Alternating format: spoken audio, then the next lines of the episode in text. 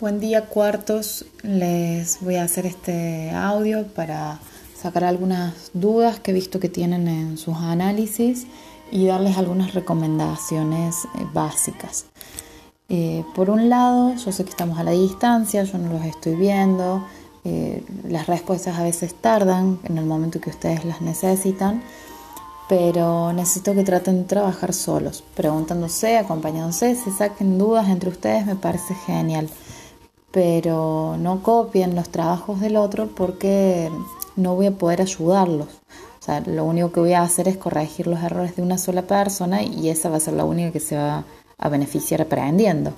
El resto, cuando tengan un momento de, evaluación o de parcial o lo que fuera, eh, no lo van a saber hacer porque no lo practicaron antes.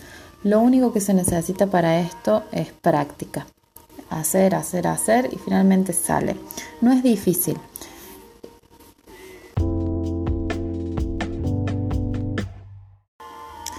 Ahora voy a tener en cuenta las actividades que yo les he dado para poner de ejemplo algunas de las oraciones que ustedes mismos corrigieron y marcarles algunos errores que he visto y explicárselos principalmente. El principal error es confundir categorías. Por un lado tenemos las clases de palabras, ahí tenemos los sustantivos, los adjetivos, los verbos, los adverbios, y necesitamos saberlas, sí, para hacer un buen análisis. Pero cuando hacemos un análisis sintáctico, no ponemos qué clase de palabra es, sino que ponemos qué función tiene esa palabra en la oración, o sea que su función tiene un significado, una relación a otra palabra. Si decimos la primera oración, mi hermano, hermano, si bien es un sustantivo, claro que sí, pero en esa construcción funciona como núcleo. Entonces yo no le pongo sustantivo, le pongo núcleo. Así pasa con todas. Bueno, una de las primeras cosas que me llamaron la atención y de los errores que vi era una de las palabras que no me acuerdo cuál era, que le ponían adjetivo.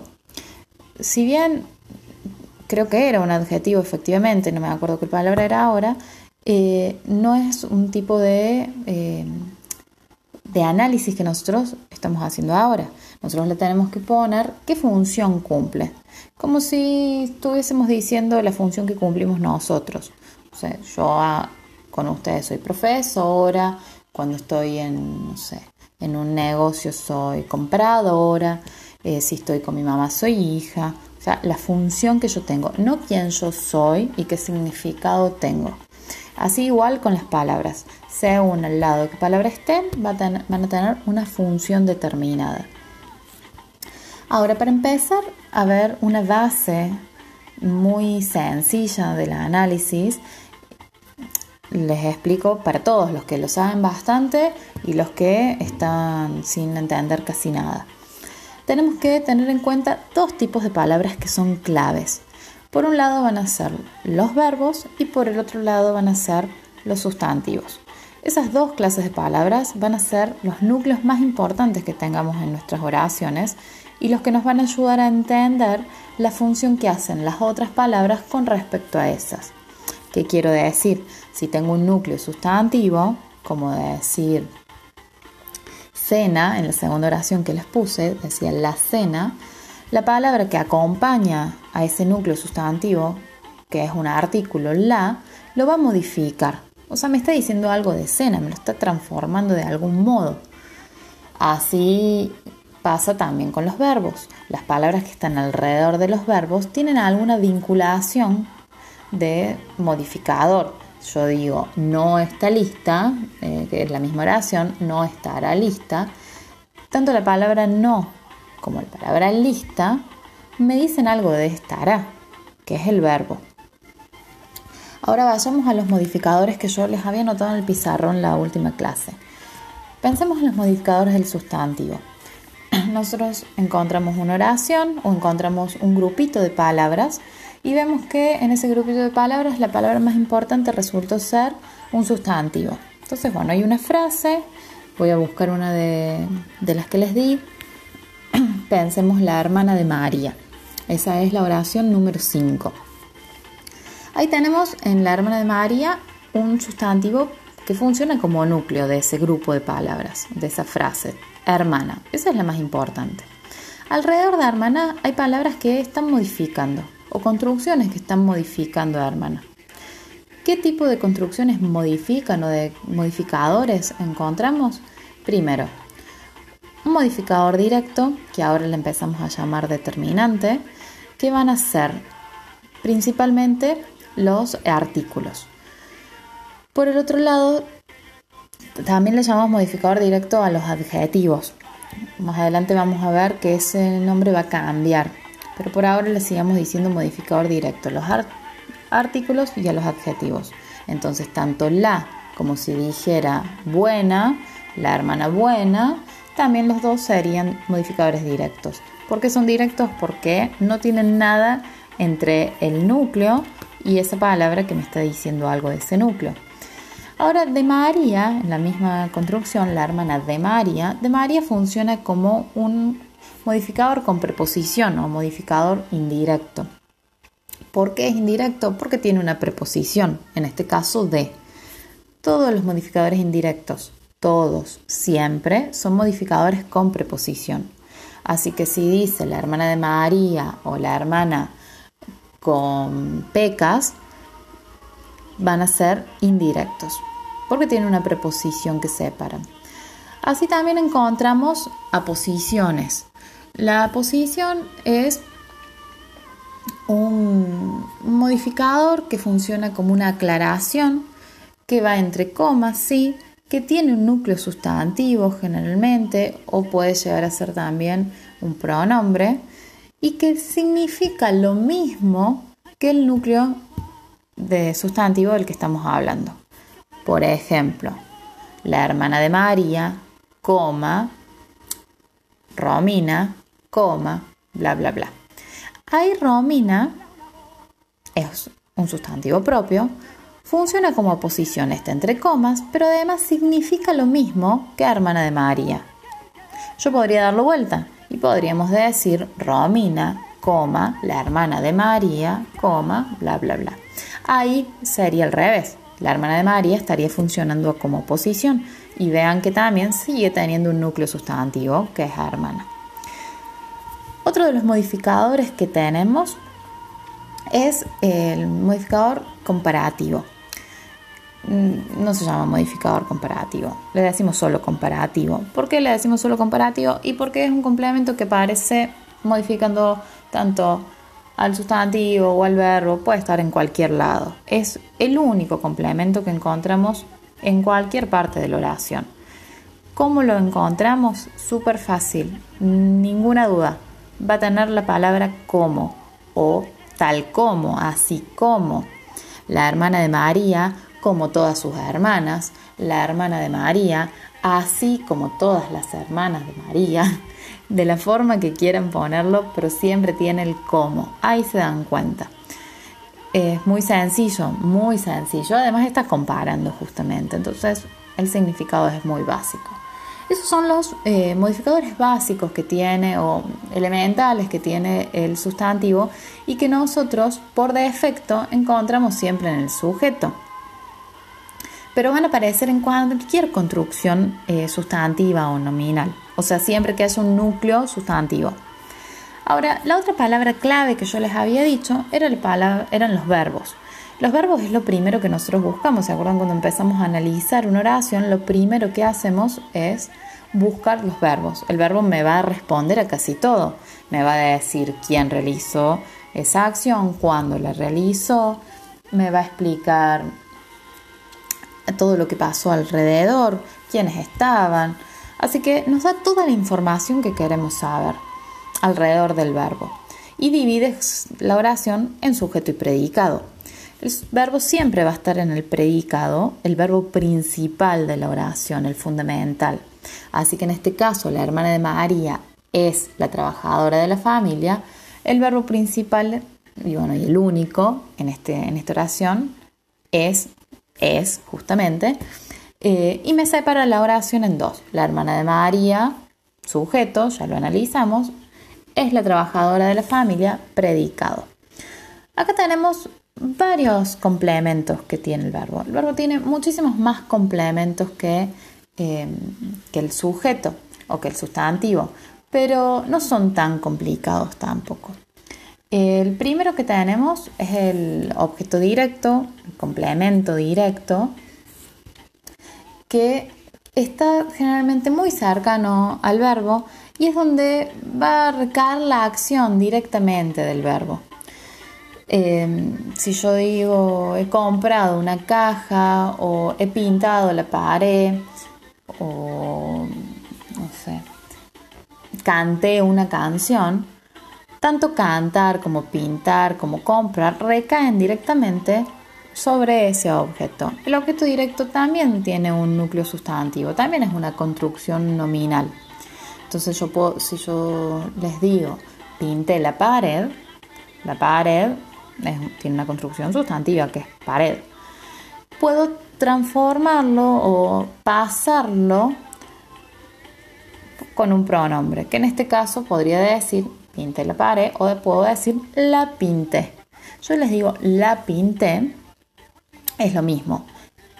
Cuando no está la construcción sustantiva como pared, pero sí está el la adelante, ese la yo abajo le hago una rayita y le pongo objeto directo también, porque es lo mismo que decir pared.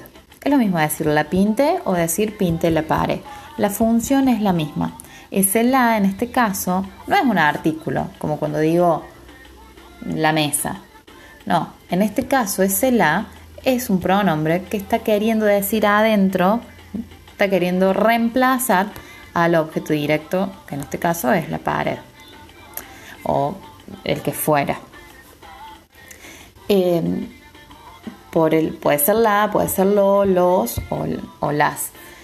Em, por el otro lado, tenemos el indirecto, el complemento indirecto o el objeto indirecto, que funciona cercano también al verbo, pero que se beneficia con la acción del complemento directo. O sea que si yo les digo que compre una pelota y que ese es el objeto directo y después le agrego compre una pelota para María, María es quien se va a beneficiar, o sea, va a ser la que va a salir a jugar con esa pelota efectivamente. Entonces esa persona que se beneficia o ese complemento que se beneficia o se perjudica es el indirecto. Em, lo acompaña también el verbo. También está, compré una pelota para María. Voy a buscar en sus archivos a ver si veo uno que tenga eh, un complemento indirecto. Bueno, no, lo encuentro. En otra ocasión les mando, se los mando si no eh, escritos. Recuerden que todas estas cosas que yo les estoy explicando de los complementos del verbo, yo se los he subido en un PowerPoint, así que puedan revisarlo también si quieren. Sigamos. En el ejemplo de la hermana de María es la más trabajadora de la familia, tenemos un tipo de verbo especial que se llama verbo copulativo. Los verbos copulativos, ser, estar, parecer, les voy a subir una lista como les había prometido con los verbos copulativos más comunes, los que más usamos, son verbos que necesitan obligadamente predicar algo, decir algo. Si nosotros decimos la hermana de María es, esa oración no tiene ningún sentido, no, no, tiene, no tiene lógica. Si yo les digo la hermana María está, tampoco. Ustedes me responderían, ¿está dónde? ¿Está qué? La hermana de María es qué cosa, me van a decir. Así que necesariamente estamos eh, obligados a decir algo. En este caso es la más trabajadora. Podríamos decir es buena, es inteligente, es mi amiga, no importa. Particularidades que tiene la posición. Primero que es con verbos copulativos y es obligada, ya no podemos sacarla. Segundo está siempre al lado de los verbos copulativos y generalmente coincide en género y número con el sujeto. Coincide en género y número con el sujeto porque me suele decir algo del sujeto. Fíjense que la hermana de María es la más trabajadora y no es el más trabajador. Pero así también encontramos otro tipo de aposiciones que no coinciden en género y número, pero que me dicen algo obligado también. Por ejemplo, esta mesa es de madera. Ahí de madera no necesariamente va a coincidir con eh, esta mesa. Bueno, en este caso sí, pero podríamos decir, este vaso eh, es de, no sé, de lo que fuera, de algo que no sea masculino.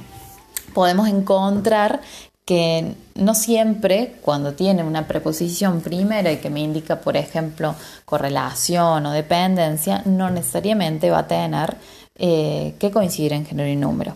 Cuando son eh, adjetivos, que muchas veces o la mayoría de las veces son adjetivos o construcciones adjetivas, como en el caso de la más trabajadora, coinciden género y número, eh, por lógica.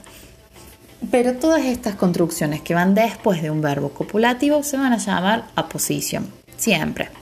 Eh, no hay, no hay mucho, eh, mucha complicación en esto, pero he visto que en la mayoría de los trabajos no estaba bien, porque faltaban, porque se, se, los confundieron con los objetos directos. A veces parecen objetos directos, porque incluso podemos hacer el reemplazo por lo o por la, pero aunque lo podamos hacer, no dejan de ser un atributo. Eh, para tenerlo en cuenta, para recordarlo, para practicar mucho. Les voy a dar muchas oraciones que tengan atributo para que eh, no tengan dudas. Por el otro lado, les había explicado una de las últimas clases el complemento régimen. Complemento régimen es un tipo de complemento que está al lado de verbos que necesitan de una preposición, que te obligan a poner una preposición. No son verbos copulativos. Así que si yo digo la mesa de madera, ese de madera, por más que tenga una preposición, no es un complemento régimen. Pero en esto sí, estos son eh, tipos de verbos que si no tenemos una preposición, no tendrían otra forma de expresar lo que siguen. Em, los chicos se disfrazaron de monstruos. Ahí ese de es obligado. Si yo les digo los chicos se disfrazaron monstruos, no tiene ningún sentido. Podrían no poner un complemento y simplemente decir los chicos se disfrazaron. Perfecto, estaría genial. Pero necesitamos eh, decirle algo más, entonces vamos a tener que usar una preposición. Ahora nos quedan poquitos. Nos quedan eh, los complementos circunstanciales, que si quieren lo, les hago un, un aparte, no hay problema. Eh, pero creo que esos los entienden mucho más, son más sencillos, acompañan también al verbo, están en el predicado y marcan circunstancias. Si nosotros vemos qué clase de palabra está como núcleo o como construcción, generalmente son construcciones adverbiales, o sea que están alrededor del verbo de alguna forma, marcando algo, marcando un tiempo, marcando un lugar, marcando una manera, un modo, diciendo una causa, una consecuencia, negando, afirmando.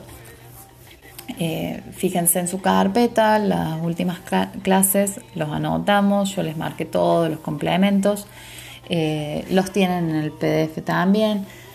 Cualquier duda, seguimos en contacto. Por el último nos queda el complemento agente. De todas formas me gustaría explicárselos más adelante con más precisión el complemento agente. Si bien yo no les voy a pedir todo el tiempo que pasen de voz pasiva a voz activa, necesito que la sepan identificar. Identificar una voz pasiva significa que quien realizó la acción no está en una función sintáctica de sujeto. Ya para esta altura de que me están escuchando, no sé si me están entendiendo.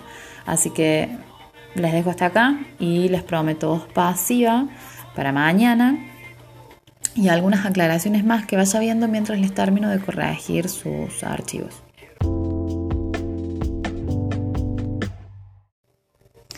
Así que bueno, nos despedimos un ratito por hoy. Mañana sigo, les mando otra grabación como esta o en su defecto algún video explicándoles con un pizarrón las dudas que puedan llegar a haber surgido en el día de hoy.